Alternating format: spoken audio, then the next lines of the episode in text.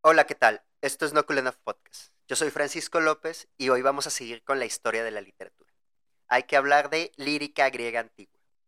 Para esto nos vamos a apoyar en dos textos de Maurice Silbonra sobre una introducción y una historia de la literatura griega, así como esta edición y compilación Historia de la literatura griega del profesor Juan Antonio López Férez. Específicamente vamos a utilizar el ensayo llamado Lírica griega de Francisco Rodríguez Adrados. También nos vamos a apoyar en un libro editado por Luna sobre poesía arcaica griega, que es el tomo 1, dedicado a la poesía parenética, en especial al estudio preliminar de Bernardo Barruecos Frank. Sinceramente yo quería pasarme después de Siodo a los poetas trágicos griegos, que son Esquilo, Sófocles y Eurípides. Sin embargo, creo que es imprescindible que hablemos un poquito primero de la lírica, que aunque los géneros literarios estuvieron conviviendo a la par y estuvieron coexistiendo, eh, por lo cual entre la épica y la lírica no podríamos decir que hay una sucesión temporal, sí tenemos por lo menos la certeza de que las tragedias sí tuvieron su florecimiento mucho tiempo después de estos dos primeros géneros. Entonces por eso creo que es importante primero ver un poquito de lírica. Esta la vamos a ver como una introducción el día de hoy y no nos vamos a enfocar en los autores o poetas. Los poetas los vamos a estar viendo a través de otros pequeños clips que voy a hacer para cada uno de ellos y cada una de ellas. Hoy vamos a hablar en general de la lírica griega antigua. Bien, pues eh, tanto Barruecos como eh, Maurice Silborra nos hablan del término líricos, que hace referencia a una poesía cantada acompañada de la lira, por eso líricos. Y esta lira pues es un instrumento de siete cuerdas que fue importado.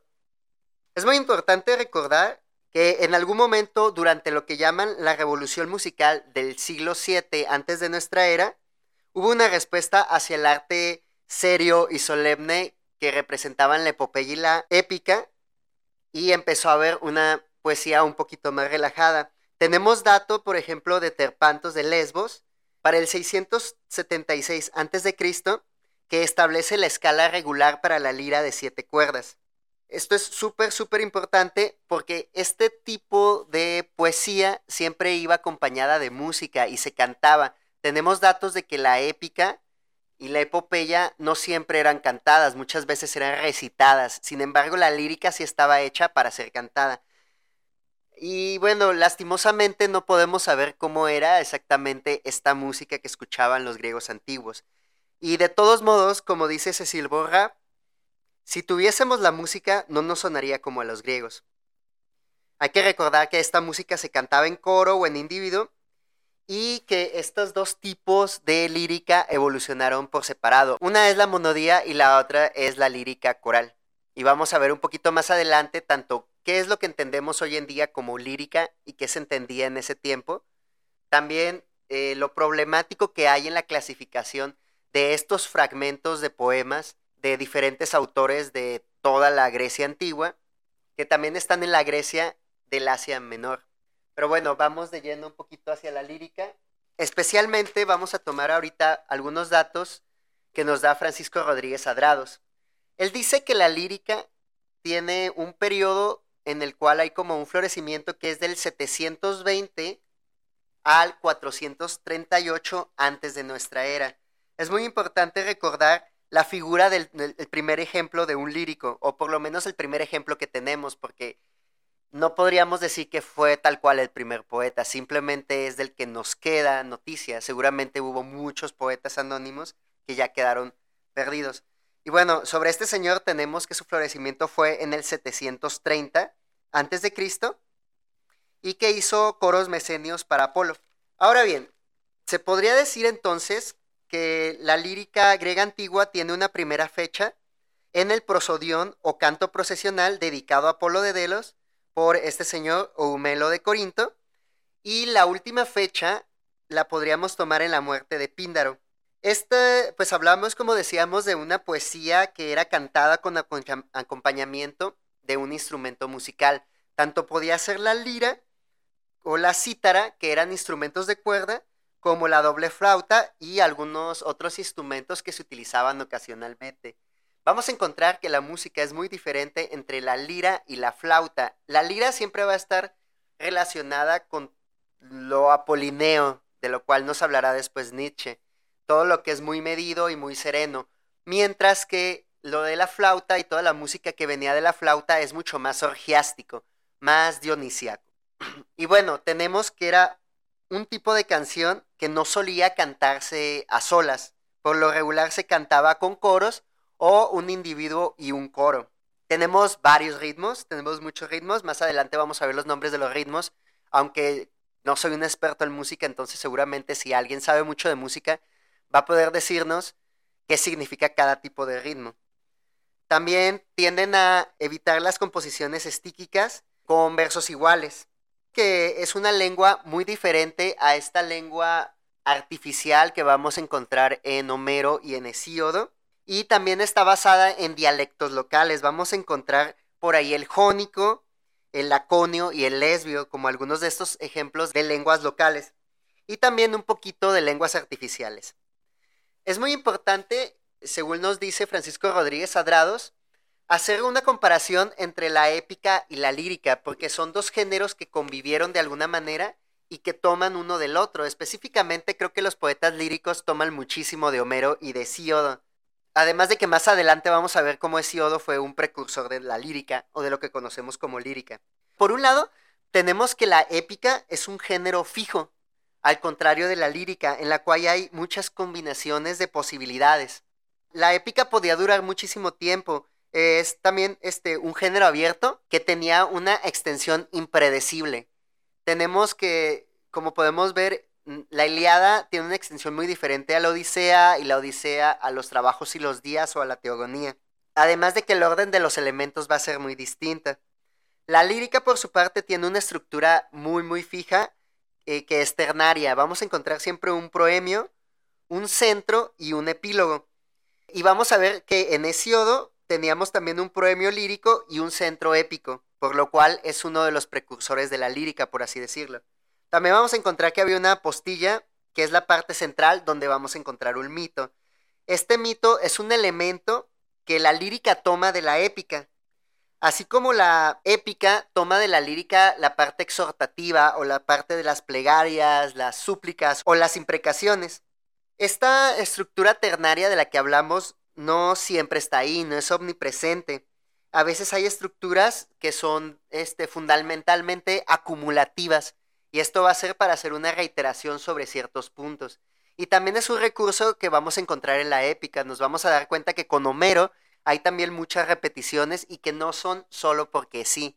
Hay que recordar que todas estas obras, aunque fueran hechas por muchas personas y aunque fueran transmitidas eh, oralmente, de todos modos, tenían elementos que no eran de sobra, por algo funcionaban también.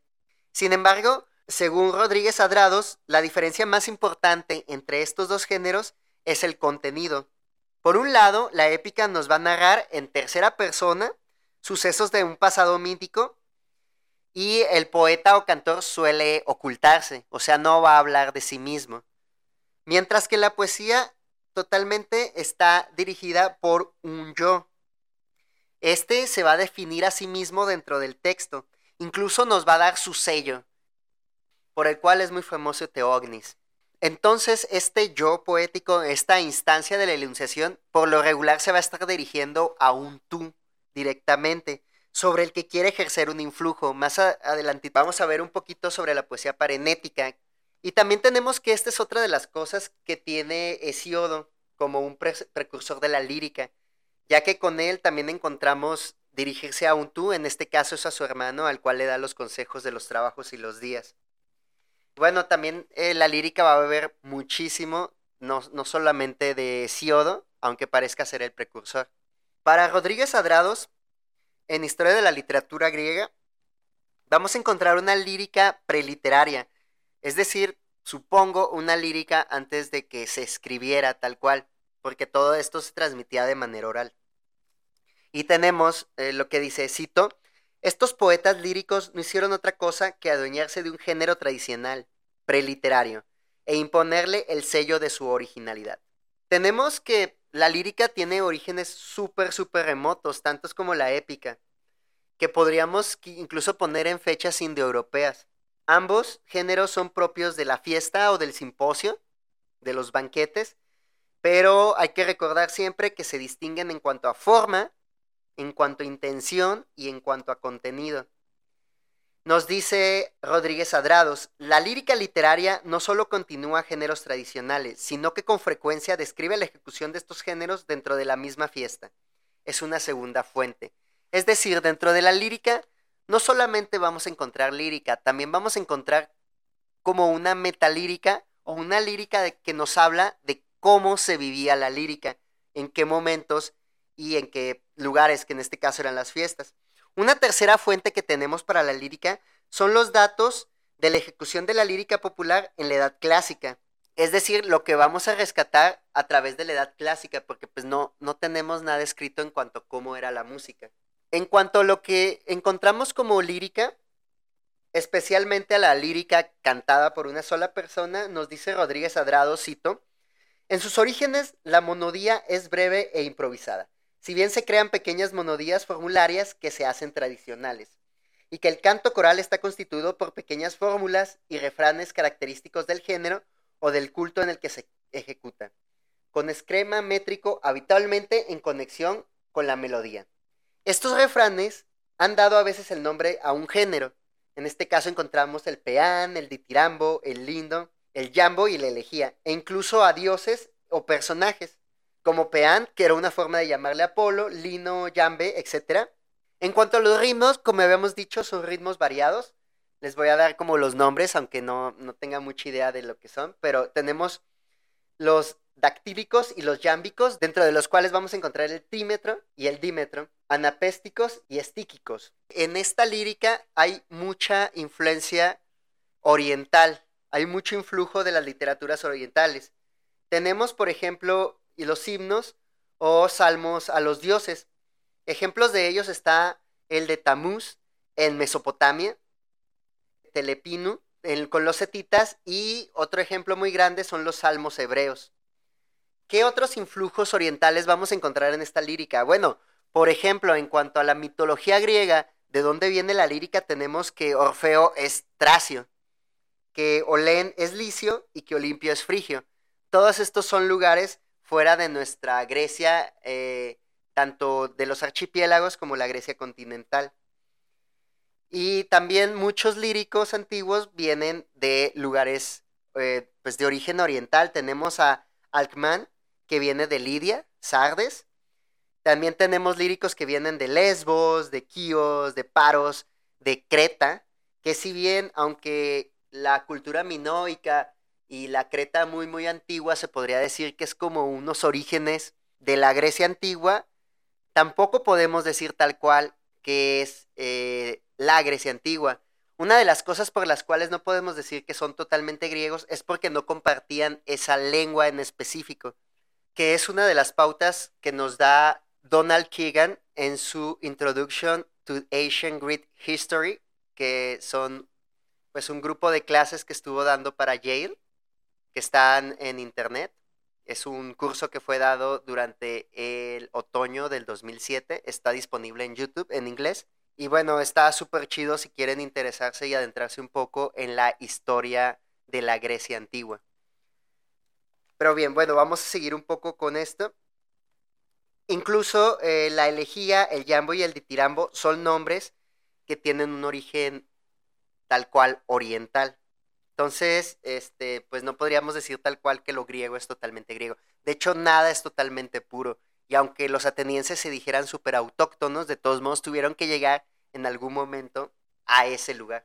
Y bueno, para hablar de la lírica griega antigua, es imprescindible hablar de lo que llaman la revolución lírica del siglo VII antes de nuestra era. Este fue un salto enorme, porque pasamos de una cosa tan simple como el canto procesional de Eumelo de Corinto, que se dio a finales del siglo VIII, en el cual hay épica y lírica, hasta el siglo VII, en el que ya conocemos una larga serie de poetas líricos, entre los que vamos a encontrar Arquíloco, Calino, Tirteo, Alcmán, Estesícoro, y un grupo de personajes míticos, Terpandro, que es el que se supone que fijó las siete cuerdas de la lira, saca desde Argos y Clonas. Y también vamos a tener varios poetas corales como Arión de Corinto, tales de Gordina y Ninfeo de Sidonia. Así como vamos a encontrar poetas locales como Arquíloco, Tirteo y Agmán, Alceo, Safo, Solón, Teognis, etc. Y bueno, tenemos que los, especialmente los poetas corales eran poetas viajeros, algo muy parecido a lo que hacían, eh, pues por ejemplo, Homero que van a estar viajando y yendo a las fiestas que se daban, por ejemplo, en Delfos, en Delos o con la eh, realeza espartana. Este tipo de vida o este tipo de tradición la van a estar siguiendo poetas ya un poquito más nuevos como Simónides, Baquílides y el buen Píndaro. Pero ¿por qué? ¿Por qué se da todo esto? Por un lado, Rodríguez Adrados nos dice que es otra época de la historia muy distinta a la de Homero y Hesíodo en la cual los griegos empiezan la colonización del Mediterráneo, hay un aumento en riqueza, cultura y poder, hay grandes ciudades, grandes príncipes, santuarios, empiezan los juegos en Delfos, eh, los juegos sísmicos, etc. Mientras que Barruecos Frank nos habla de, que de la importancia de la época arcaica para la comprensión de la historia de Grecia en general, ya que hay un montón de acontecimientos de relevancia acontecimientos sociales de relevancia y con grandes capitales en este nuevo mundo griego. Nos dice, ah, bueno, nos habla acerca de la emergencia de la polis y de sus instituciones. Esto es súper importante porque muchos de los líricos van a vivir justo en el tiempo en el que se crean las polis o en el que empiezan a aparecer las tiranías en Grecia. Y estas eh, pequeñas ciudades-estado que se empiezan a convertir o que se convertirán en su momento en imperios como lo será Atenas después de las guerras médicas y durante la guerra del Peloponeso, y Esparta, o como lo intentó Esparta durante la guerra del Peloponeso. Y le seguirán Corinto y Tebas, etc. También empezamos a encontrar una codificación de leyes. Tenemos las leyes de Licurgo en Esparta y tenemos también otro de nuestros poetas clásicos que es Solón, que se podría decir que creó la democracia como la conocían en Atenas. También vamos a encontrar que hay una reforma geopolítica en el siglo VII y también se empieza a utilizar la noción de ciudadanía. Como dijimos, empiezan las colonizaciones hacia el mar Egeo, especialmente en el Asia Menor. Empieza la acuñación de la moneda, o ya se dio la acuñación de la moneda, y la asunción al poder político de las nuevas clases sociales que buscaban una isonomía frente a la vieja aristocracia. También vamos a encontrar un gran desarrollo del comercio, la laicización y secularización paulatinas de diversas manifestaciones culturales. También van a empezar a emergir discursos como el filosófico o incluso el científico con los presocráticos, entre muchos otros. Entonces encontramos que es un periodo de grandes cambios sociales. No es solamente que la lírica haya decidido, wow, voy a surgir, voy a cambiar el mundo, sino que el mundo en sí estaba cambiando. Y junto con él la más grande herramienta que ha utilizado el hombre. O, como lo dirá Hölderlin, tanto la más inocente de las ocupaciones como el más peligroso de las males o algo así nos dice. Pero ya en algún momento hablaremos de Hölderlin y de Heidegger y de lo que es la poesía. Ahora vamos a volver a la lírica griega antigua. El término de poeta, si no me equivoco, el primero que lo usó fue Algman. Y poeta es el creador, porque recuerden que poiesis es creación. Y es alguien que sabe combinar ritmos y palabras que ahora van a quedar escritos para siempre. Esto es muy importante porque va a empezar también el comercio con Egipto a través de Fenicia, eh, a través del cual nos, les va a llegar a los griegos el papel y los papiros, con lo cual vamos a encontrar otro tipo de literatura que ya no solamente es oral, sino que también es escrita y que se puede mantener. Creo que a eso se refiere el poeta Alkman al hablar que va a quedar escrito para siempre. Estos nuevos poetas van a tener una gran conciencia de su sabiduría y de su originalidad. Ellos, aunque siguen ciertas tradiciones y ciertas fórmulas homéricas y hesiódicas, siempre van a intentar poner su sello, siempre van a hablar desde su yo, desde lo que ellos viven y de lo, que ellos y ellas sienten. Nos dice Rodríguez Adrados que son contemporáneos de los primeros ocultores, que, quienes también firmaban orgullosamente sus obras. Y también son contemporáneos de los políticos que crearon el concepto este de polis y que dirigieron las colonizaciones. estos, esta serie de, de líricos tuvieron también un papel importante en cuanto a la sociedad. Muchos exhortaron a la lucha contra los invasores, como Calino, o contra los rebeldes, como Tirteo. También lucharon ellos mismos contra tiranos, como Alceo, o contra el pueblo, como Teognis. Así también a favor de la democracia, como Solón en Atenas. Este grupo de poetas se benefició mucho de la ola internacionalista y del intercambio cultural que se estaba dando. Como les había dicho, de egipcio les llegó a través de Fenicia el papiro, con lo cual empezaron a ver eh, copias de libros que ya eran privadas. Obviamente era carísimo y el libro fue súper, súper carísimo por muchísimo tiempo. Probablemente hasta la maravilla que fue Gutenberg con la imprenta, que los libros fueron carísimos y fueron súper inaccesibles. Que igual hoy en día también eh, es un privilegio estar accediendo a libros, ya sea PDFs, de todos modos necesitas internet y una computadora, y ya sean libros, a menos que te vayas a la FIL a expropiarte algunos. Pero eso lo voy a hablar en otro episodio. Tutorial de cómo robar libros. Y bueno, empieza a difundirse en Grecia eh, tanto la lira como la cítara de siete cuerdas y la flauta doble. Como les decía, este grupo de poetas continúan y desarrollan los temas de Homero y Hesiodo, que son temas tradicionales religiosos de distintas ciudades y santuarios.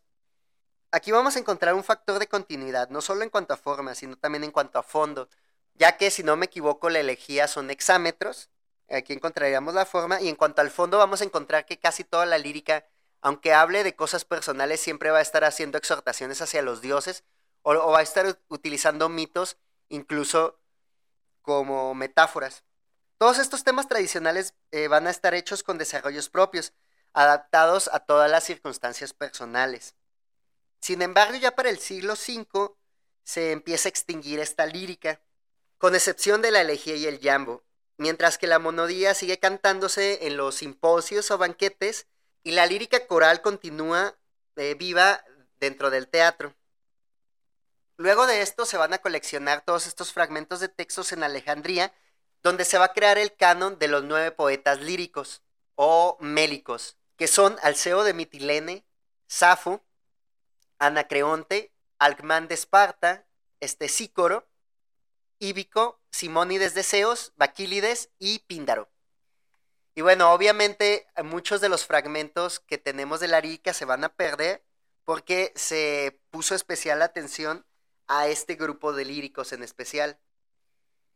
Y que bueno, muchos seguramente los vamos a rescatar a través de los egipcios o de los árabes. Y bueno, estos poetas líricos se van a conservar en el museo y van a ser editados, comentados y estudiados muchísimo. Sin embargo, ya en la antigüedad tardía fueron muy pocos leídos. ¿Por qué? Porque no tenían un interés retórico, o bueno, no tenían un interés para las escuelas de retórica. Ya después, eh, a través de la vía medieval bizantina, nos van a llegar los cuatro libros de Epicinios de Píndaro y todo Teognis. También este, una antología de poesía elegiática. En Egipto vamos a encontrar fragmentos papiracios, sobre todo de Solón. Y bueno, sabremos más de Agman, este Sícoro, Arquíloco, Safo, Alceo, Píndaro y Baquílides. Y después un poquito más sobre Tirteo, Íbico y Corina.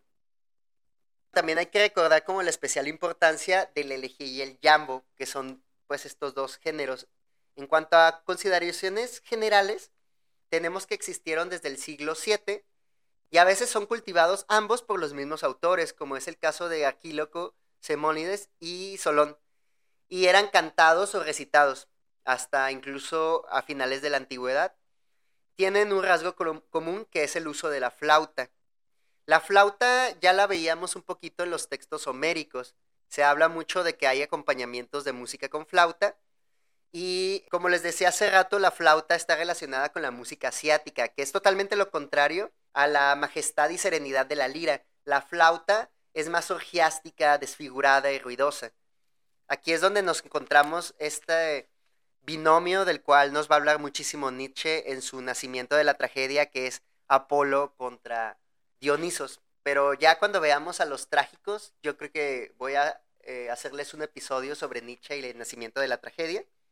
Sirve que termino de leer a Schopenhauer y comienzo con Nietzsche. Y bueno, este, este tipo de lírica se va a encontrar en el Asia Menor y en las islas próximas. Ahí es donde encontraron su carácter lírico.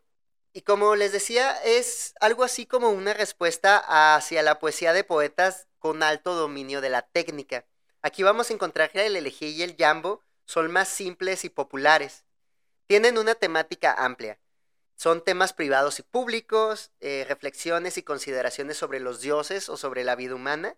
Hay exhortación en la guerra, temas imposiáticos y eróticos, así como eran escritos para políticos y partidistas o como epigramas funerarios y dedicatorios. La elegía, por un lado, era una variante de la poesía hexamétrica, pero absorbió los temas populares, mientras que el jambo estaba asociado a los dioses de la fecundidad como Dionisos y Demeter, tenía una temática sexual y satírica, tenía mucha libertad de palabra del tipo carnavalesco y estaba relacionado con los cultos eleusinos a Demeter, las tesmoforias de Atenas eh, y las antestenias también de Atenas. El jambo, la fábula y la comedia son la respuesta popular o inferior, como dirá Aristóteles, a la literatura seria y elevada o solemne, según Aristóteles, de la epopeya y la... Esto es lo que nos dice Rodríguez Andrados. Ya por otro lado, Bernardo Barrocos Frank, en su estudio prólogo y en su estudio preliminar para este tomo de UNAM de poesía arcaica griega, nos habla un poquito, para empezar, de los criterios que él utiliza para hacer eh, su antología de poesía arcaica griega. Porque nos dice que por lo regular siempre hay un criterio métrico que los va a dividir en elegía, jambo, monodía, corodía. O luego hay otros criterios como el de autoría, en el cual te van poniendo autor por autor, que si no me equivoco es una de las cosas que hace eh, Maurice Silvonra. En cambio, él decide hacer que todos estos fragmentos giren en torno al tema de la poesía parenética, que se trata de una poesía exhortativa que igual no me quiero meter muchísimo en esto de la poesía exhortativa, pero sí quiero rescatar muchas cosas de, que, de lo que nos dice Barroicos. Es un excelente estudio preliminar, le recomiendo muchísimo este libro y pues está súper barato, editado por Lunam. Y bueno, en cuanto a la comunicación poética arcaica, nos va a hablar de dos elementos en especial, de la oralidad y de la memoria. Por un lado, tenemos que nosotros estamos súper acostumbrados a que la poesía es un acto de soledad. La, pues, la poesía nosotros la leemos en silencio, o bueno, a veces en voz alta, pero en soledad, a menos que vayas a una lectura de poesía, lo cual eh, rescata un poquito lo que era la poesía en sí, que tenía que ser incluso cantada, ¿no? Y, y era como en cuanto a comunidad. Siempre, siempre hay que recordar que la poesía lírica está hecha para una comunidad, ya sea para un grupo de personas como lo hizo Solón, o como supuestamente lo hizo Solón, o ya sea para un grupo de, personas cercanas como lo hacía Safo, o ya será como, como lo hacía Píndaro para ciertos reyes y tiranos en las fiestas, pero siempre, siempre va a ser una actividad colectiva, que es totalmente lo contrario a lo que nosotros encontramos. Tú te agarras un libro de Walt Whitman y te lo empiezas a leer tú solo, tú te, te avientas este, Wasteland una tarde totalmente en soledad, ¿no? No lo haces junto con demás personas. Si lo haces, pues invítame a tu cotorreo porque no tengo amigos así. Y bueno, Barrocos hace especial referencia a la oralidad por su importancia. Vamos a encontrar que hay cierta oralidad de la composición. Es decir, muchos de estos textos o de estos fragmentos eran creados al momento, eran muchas improvisaciones para cantarse justamente en el momento. Por eso muchas veces vamos a encontrar repeticiones y muchas veces vamos a encontrar cosas súper locales, súper del momento. Entonces hay una oralidad en la composición de estos textos. Por otra parte, hay una oralidad en la comunicación. Como les decía, estos textos no estaban hechos para que alguien tomara un libro y lo leyera en la soledad, en su casa, en silencio, sino que estaban hechos para leerse en comunidad.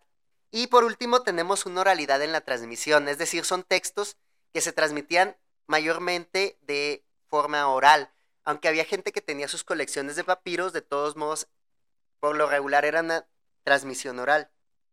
Y tengo dice Barroco, cito, la poesía arcaica griega fue oral en los tres sentidos recién expuestos. Sin embargo, a partir de la introducción de la escritura, gradualmente dejó de serlo en los ámbitos de la composición y la transmisión. Luego tenemos el asunto de la memoria. la memoria es súper importante y este, Barruecos va a distinguir entre dos memorias. Una es la memoria dinámica, a través de la cual se memorizaban temas y fórmulas poéticas que se combinaban para dar lugar a diversas posibilidades creativas. Y después tenemos, bueno, esta memoria dinámica creo que es muy parecido a cómo se crearon los textos homéricos o cómo se crearon, por ejemplo, textos como el Miocid, que eran composiciones orales y lo que hacía el aedo o el poeta era aprenderse las acciones que sucedían, aprenderse los temas y él mismo hacer como una improvisación. Entonces aquí había una memoria de en cuanto a contenido, por así decirlo. Y por otro lado tenemos la memoria mecánica, en la cual se memorizaban textos rígidamente transmitidos palabra por palabra. La primera, la memoria dinámica, era propia de las culturas que ignoraban la escritura mientras que la mecánica era propia de las culturas que ya tenían libros. ¿Por qué? Porque ya podías memorizarte algo palabra por palabra porque ya lo tenías escrito. Mientras que cuando era oral solo tenías que, aprenderte como la melodía y el tema. Y bueno, fue así que en algún momento con la introducción de los libros cambió muchísimo la lírica. Y en algún momento la escritura, como dice Barruecos, se convirtió en la intermediaria entre la composición y la transmisión. Es decir, se componía o el poeta escribía sus cosas, las escribía, las pasaba en un texto y ese texto después era leído. Quiere decir que el poeta y el lector o el receptor no tenían un contacto directo o empezaron a no tener un contacto directo. Luego Barruecos nos habla un poquito de la evolución o esta supuesta evolución de la que muchos hablan, que hay una épica, una lírica y después una prosa. Esto, lo malo de esto bueno, toda esta idea empezó a partir de Hegel y toda la idea de la dialéctica. Nos dice Barruecos, se va a sedimentar una concepción idealista de los géneros poéticos en la que cada una de las formas de la poesía se inscribe en la secuencia de desenvolvimiento del espíritu absoluto. La lírica se identificaría con la emergencia del yo poético y por lo mismo con el nacimiento de la subjetividad. El espíritu pasa de una conciencia ingenua de desdoblamiento del yo individual para llegar a la síntesis del objetivo y al sujeto del drama. Esto, como nos hace señalar Barruecos, es una tendencia idealista, evolucionista y teologista de los géneros literarios, que la verdad es bastante problemática. No solamente por motivos cronológicos, ya que hoy en día no podríamos afirmar que la lírica fue antes o después de la épica. Así como también tenemos paradigma que no había sido visto hasta hace muy poco, que es el performance. Y aquí vamos a encontrar que también muchos textos estaban hechos para colectividades. O por ejemplo, vamos a encontrar que este yo del que se cree mucho que habla la lírica, este yo, este sello, tal cual, es muy escurridizo.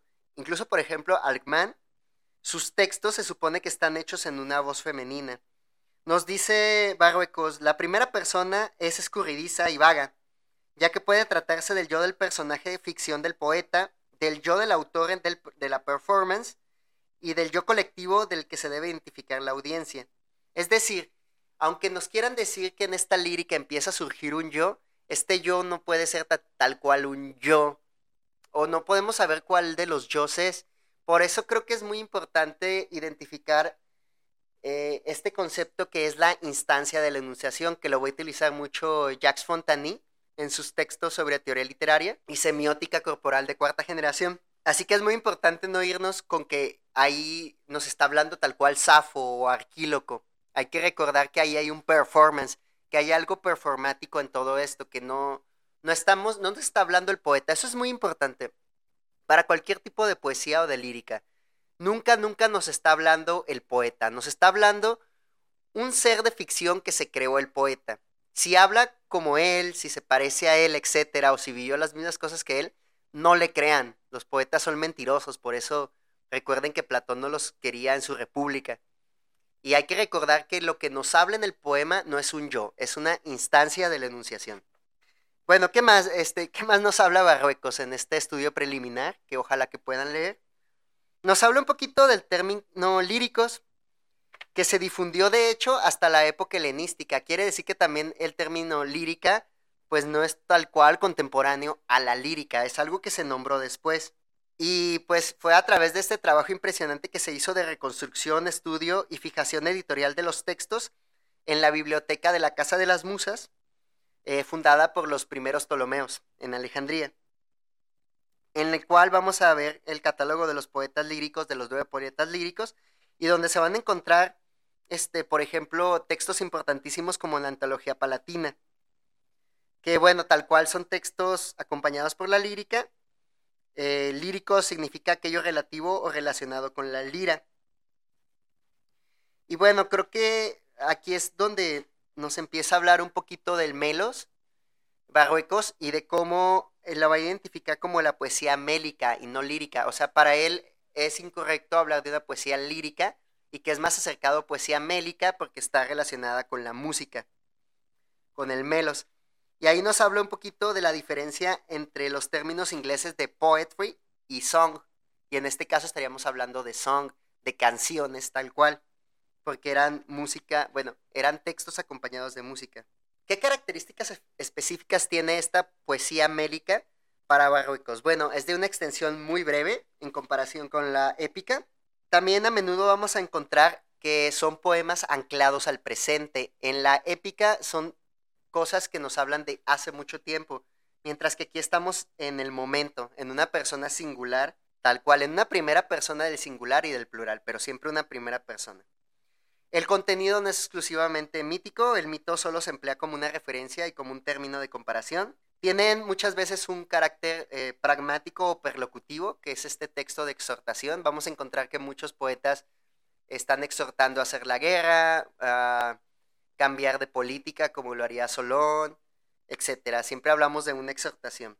Y eh, muy importante, algo que nos dice Barruecos, cito, la poesía lírica frecuentemente hace referencia a su propia performance, designando verbalmente aquello que es exterior al discurso a través de gestos de deisis verbal. Y bueno, entre, entre las diferenciaciones tenemos que vamos a encontrar la poesía eh, monódica, que era cantada por una sola persona, y la poesía coral. Respecto a esto, quisiera leerles un fragmento de este estudio preliminar de poesía griega arcaica de Bernardo Barruecos Frank. Cito, el primer contraste es el del performance coral o performance monódico. Algunas composiciones poéticas fueron compuestas para ser representadas por un coro y otras por un cantor solista. Poemas corales son aquellos cantados al unísono por un coro que danzaba con el acompañamiento de instrumentos de cuerda y de viento. Se trata de un canto asociado a la oficialidad pública de las festividades religiosas o cívicas, y por lo mismo dirigido a un público amplio. El poeta coral era el autor del texto, la música de las normas, pautas para instruir al coro. Dentro de los poetas corales griegos puede encontrarse Agman, autor de que cultivó entre otros el género del partenio Canto compuesto para que un grupo femenino de jóvenes adolescentes lo ejecutara en el contexto de ciertas celebraciones rituales, Simónides, Píndaro y Baquílides. El caso de Estesícoro y de Íbico es bastante más complicado, ya que la evidencia interna y externa sobre el modo de ejecución de su poesía es ambivalente. Poemas monódicos son aquellos que eran ejecutados por un cantante solista y normalmente se asociaban a un público restringido y definido, la cofradía política de letería de Alceo o la confraternidad religiosa y ritual del tiazo sáfico. Al margen de los problemas de clasificación que presenta esta oposición o contraste, puede decirse que la poesía monódica se desarrolló sobre todo en la sociedad eólica y jónica del eje oriental, mientras que la poesía coral tuvo su florecimiento sobre todo en las sociedades dorias de Esparta y de Sicilia. Los tres grandes representantes de la monodía son Safo, Alceo y Anacreonte. Este primer contraste conlleva problemas, ya que para algunos casos no sabemos si se trata de una composición coral o monódica, mientras que para otros ambos modos de ejecución podían mezclarse. Por ejemplo, en el caso de preludios corales o cantos monódicos. Además de que nada impide que un mismo poema pudiera ser objeto de ejecuciones corales o monódicas dependiendo del contexto performativo. Y bueno, el segundo contraste es el de los poemas representados en situaciones privadas o en situaciones públicas. Mientras que otro es eh, si nuestro poema era destinado hacia una élite o si no lo era. Porque podía ser como en un estrato social aristocrático o popular dentro de una asociación religiosa o política. El cuarto y último contraste, que es quizás el más importante, nos dice Barruecos, es la oposición entre el performance recitativo y el performance melódico. Es decir, había unos poemas que eran para ser hablados y recitados, mientras que otros eran para una ejecución cantada. Y bueno, ¿dónde se daban estos textos? ¿Dónde, dónde se cantaban? Por lo regular se podían dar, por ejemplo, cuando había una inminencia en una batalla, como es el caso de Calino y Tirteo, en un contexto militar, un poquito menos formal, que es donde encontramos poetas que, que hablan desde la voz del mercenario. También podía ser dentro de un simposio cívico ordinario, que es el contexto más habitual para las elegías, según Barruecos. Y también podía ser en un comos o una procesión festiva que acompañaba una celebración, igualmente en alguna reunión pública, frente a una fuente pública en donde se improvisaba una pieza breve, en funerales o contextos funerarios, y también en competencias aulódicas. Y nos vamos a encontrar algunos tipos de simposios en los cuales se van a dar este tipo de textos o este tipo de poemas. Tenemos el simposio sacrificial público, que era por lo regular en fiestas públicas religiosas que se daban en ciertas ciudades. También había un eh, simposio sacrificial relacionado con el rito comunitario. Y también vamos a encontrar algunos otros tipos de simposios que son más privados, eh, que son comidas o banquetes eh, pues de familias aristocráticas, que un ejemplo muy claro va a ser el simposio o el banquete de Platón. Y luego también vamos a encontrarlos en las grandes comensalidades sacrificiales cívicas. Por ejemplo, con los espartanos se usaba mucho que todos comieran juntos, que incluso los reyes comieran junto con ellos. Y bueno, eh, en este tipo de contextos era donde se daba esta lírica. Verdaderamente es un tema enormísimo. Como les digo, yo no soy un experto en letras clásicas, en literatura griega antigua, mucho menos en lírica griega antigua. Creo que es el género que menos he leído o del que menos soy experto en cuanto a literatura griega. Sin embargo, pues me, me apasiona todo esto. Por lo cual yo creo que pues no voy a profundizar demasiado en la lírica quiero que quede más o menos claro, pues, que era un tipo de composición cantada, que había eh, una composición monódica, que era para una sola persona, y una composición coral, que se dio del siglo VII al siglo V antes de nuestra era. Y bueno, en fin, eh, más adelante les voy a estar hablando un poquito más sobre los diferentes líricos. Voy a hacer un, pequeño episodio por cada uno o por cada grupo de líricos. Así que por hoy sería todo. Les recomiendo mucho que lean todos estos textos, que se pongan a leer a la, poesía griega antigua, también la poesía nohelénica está muy, muy, muy cool. Muchas gracias por escuchar este podcast. Recuerden seguirme en Spotify, en YouTube, en Google Podcasts, etc. Y también eh, eh, seguirme en redes sociales como Nokulenov o Nokulenov Podcast en Instagram, Facebook por mi parte es todo. Que tengan un excelente día, un excelente fin de año y hasta la próxima.